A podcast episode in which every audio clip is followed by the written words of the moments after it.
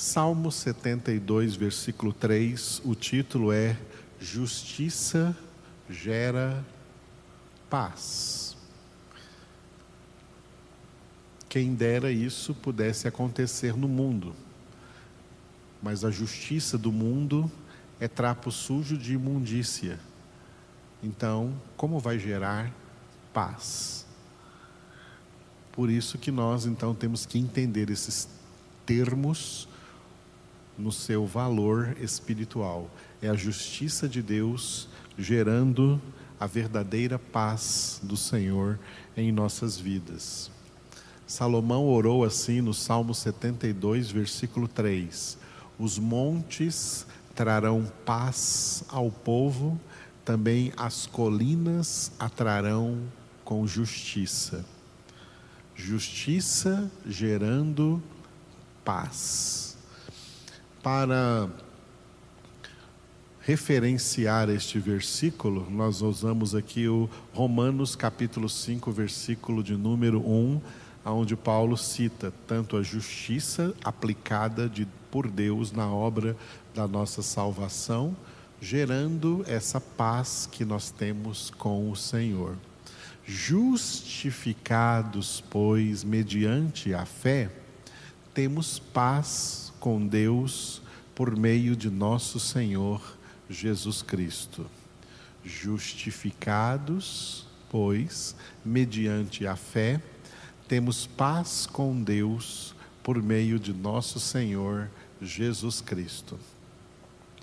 O verbo justificar aqui, na voz passiva, justificados, justificados, traz em si um dos outros, um dos outros dos muitos nomes da obra da salvação. Salvação também é chamada na escritura de justificação. Justificação é a justiça de Deus operando salvação na vida de pecadores que jamais poderiam se justificar diante de Deus dos seus pecados. Deus faz aquilo que nós jamais poderíamos fazer, nos justificar. Como ele faz isso? Aplicando a sua justiça. Diante da justiça de Deus, que é perfeita, que é correta, que não faz vista grossa ao pecado, diante da justiça de Deus, toda a humanidade, sem exceção, deveria ser condenada. Sem exceção, sem salvação. A pura justiça de Deus opera na condenação da humanidade. Porque todos pecaram, Romanos 3, 23, e o salário do pecado é a morte, Romanos 6, 23. Não há justificativa para o pecado da humanidade. Não haveria sem a obra da, da salvação, não haveria justificação para o pecado da humanidade, de nenhum ser humano. Todos já viriam ao mundo como de fato vêm, concebidos, gerados e nascidos em pecado, em estado de pecado, em estado de justa condenação e seguindo o curso deste mundo, o curso dessa humanidade pecadora, levando toda essa humanidade para a sua eterna condenação, para o seu estado de eterna condenação. Essa é a justiça de Deus. Então, como acontece a obra da salvação? Como acontece o fato de Deus dar a determinadas pessoas salvação. E enquanto a maioria fica sem salvação e vai experimentar justa condenação. Como essas pessoas que recebem salvação, que tanto quanto as outras jamais poderiam se justificar dos seus pecados, como elas recebem justificação? Aonde está a aplicação da justiça de Deus sobre o pecado dessas pessoas que são salvas? Elas são salvas porque Deus resolveu fazer vista grossa ao pecado delas? Não, porque isso seria errado. E Deus não comete erros. Isso seria injustiça. E Deus não é injusto. Deus é justo e Deus jamais deixa o pecado sem a sua justa e devida punição.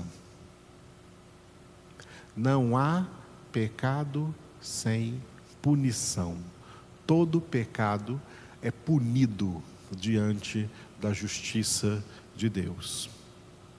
Então, o que acontece na aplicação da justiça de Deus que concede salvação aos que são salvos?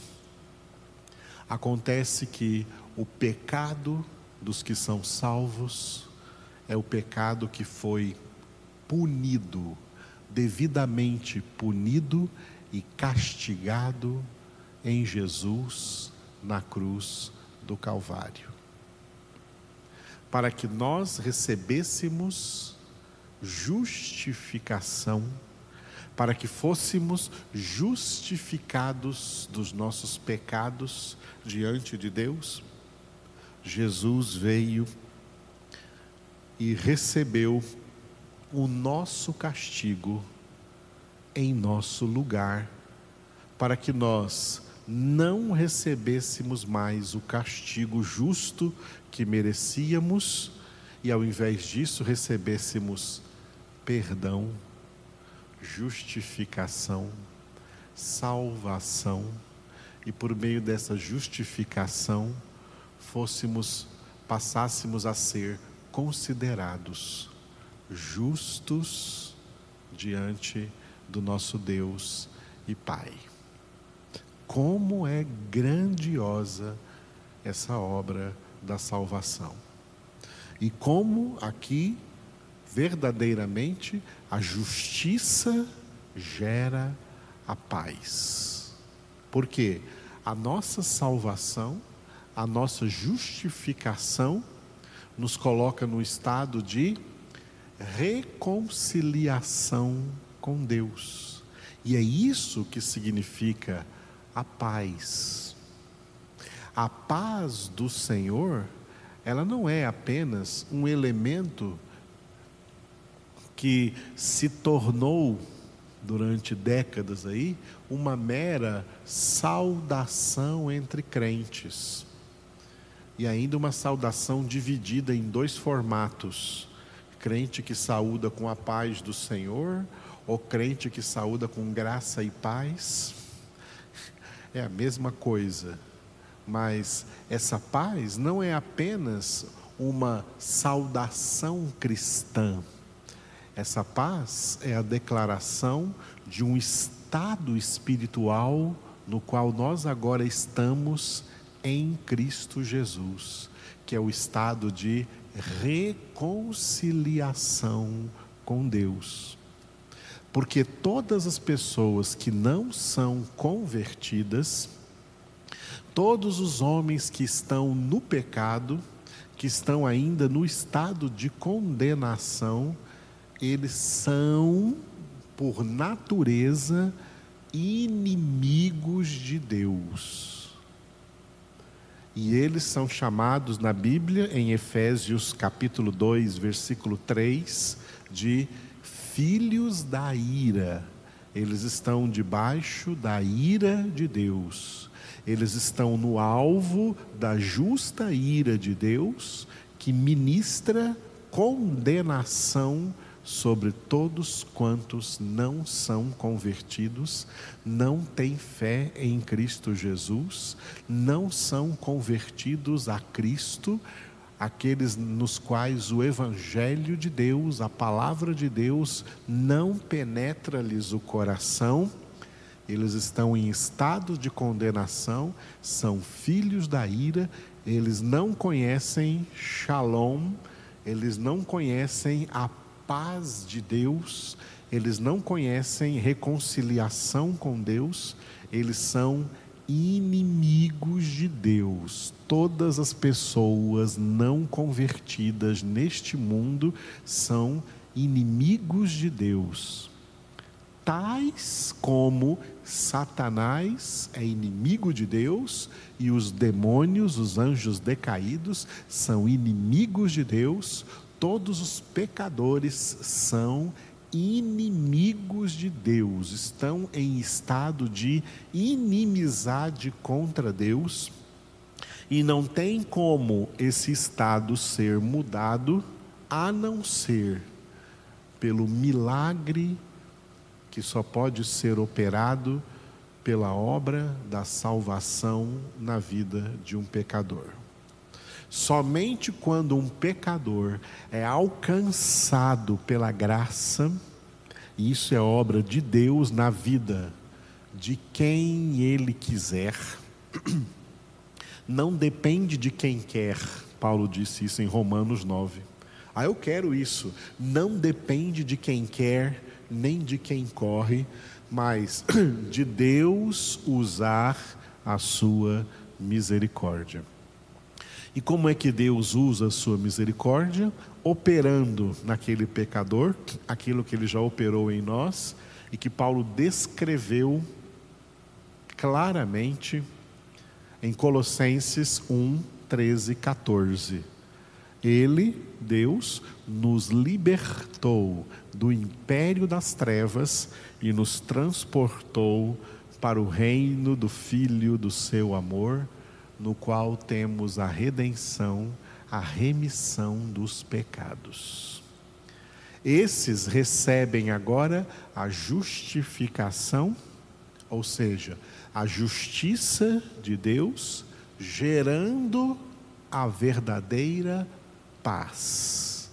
A paz é a reconciliação com Deus, o estado espiritual de salvação, de perdão dos pecados, o estado espiritual no qual não somos mais inimigos de Deus, não somos mais filhos da ira, mas recebemos o direito, como está escrito em João 1,12, de ser feitos filhos de Deus. E, portanto, é um estado de amizade com Deus, como Jesus afirmou: já não vos chamo servos, mas vos chamo amigos. Vós sois meus amigos, se fazeis o que eu vos mando. O que ele manda está aqui na palavra de Deus. Por isso, João 14, 23, ele disse: Se alguém me ama, guardará a minha palavra, e meu Pai o amará, e viremos para ele e faremos nele morada. É assim que acontece a gloriosa e milagrosa obra da salvação. Não há milagre maior de Deus na vida de um ser humano do que a obra da salvação. Nenhum milagre supera isso nenhuma ressurreição de mortos, nenhuma cura de paralítico, nenhuma cura de câncer, nenhuma cura de AIDS, nenhuma cura de Covid, nenhum mar vermelho aberto, nenhum rio Jordão parando as águas, nenhuma multiplicação de pães, nenhuma cura de cegos, ou de surdos, ou de mudos, ou de leprosos. Nenhum milagre supera, nem de perto, nem chega perto do maior milagre de Deus na vida de uma pessoa, o milagre da salvação, no qual Deus usa sua justiça, justiça que procurava a morte dessas pessoas, porque elas merecem a condenação, mas ao invés de matar essas pessoas na condenação, matou o seu filho Jesus no lugar delas na cruz do Calvário. E Jesus, tendo morrido em nosso lugar, conferiu a nós verdadeira justificação e a justiça de Deus gerou em nós a verdadeira paz, a paz do Senhor. A paz que se tornou, como Paulo disse em Efésios, capítulo de número 2, versículo 14, Ele, Jesus, é a nossa paz. Pela justificação, o Espírito de Deus veio morar em nós, habitar em nós e produzir em nós o seu fruto, que tem nove características e uma delas é a paz. Essa paz que o mundo não pode conhecer. Essa paz que, como Paulo escreveu em Filipenses 4, excede todo entendimento e que guarda nossos corações e nossas mentes em Cristo Jesus. A paz do Senhor. Obrigado, Jesus. Tu és verdadeiramente o príncipe da paz. Tu és verdadeiramente a nossa paz. Obrigado porque é por meio de Ti, Senhor, que nós fomos tirados do estado de inimizade para com Deus e colocados no estado de reconciliação com Deus. Nós queremos permanecer nesse estado, Senhor, fazendo aquilo que Tu mesmo ordenaste a nós, quando disseste: permanecei em mim e eu permanecerei em vós.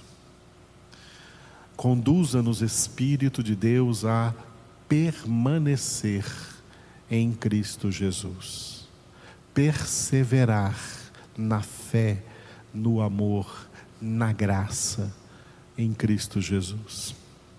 Obrigado, Senhor nosso Deus, por falar aos nossos corações Obrigado pela tua justiça, que operou em nós justificação, salvação, perdão e gerou para nós essa paz tão verdadeira que o mundo jamais poderá conhecer.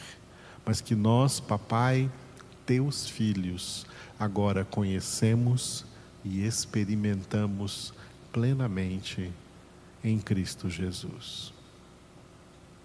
Eu peço, ó Pai, que essa paz venha inundando agora o coração de todos os meus irmãos e irmãs que me acompanham nesta congregação. De maneira especial, eu peço que as consolações do Senhor cheguem no coração do esposo da irmã Rosângela, dos seus filhos, dos seus netos de toda a sua casa, de toda a sua família. Consola essa família, Senhor, e também a todos nós pelo falecimento da irmã Rosângela, Senhor. E nós te louvamos pela pessoa tão preciosa que o Senhor concedeu que tivéssemos com ela convivência nos últimos anos da sua vida e quanto ela recebeu essa paz do Senhor, quanto ela recebeu essa palavra do Senhor na sua vida. Abençoa, Senhor, toda a família dela que ficou aí entristecida, ferida, Senhor, traumatizada por duas mortes na família, a morte da Rafaela e depois a morte da mamãe da Rafaela, a Rosângela. Entregamos a Ti essa família e a dor deles seja curada em nome de Jesus. E assim que nós oramos também por todos que estão com essa doença e outras enfermidades, oramos pelas famílias que estão perdendo entes queridos e oramos para que as vacinas venham logo, Senhor, especialmente para os brasileiros.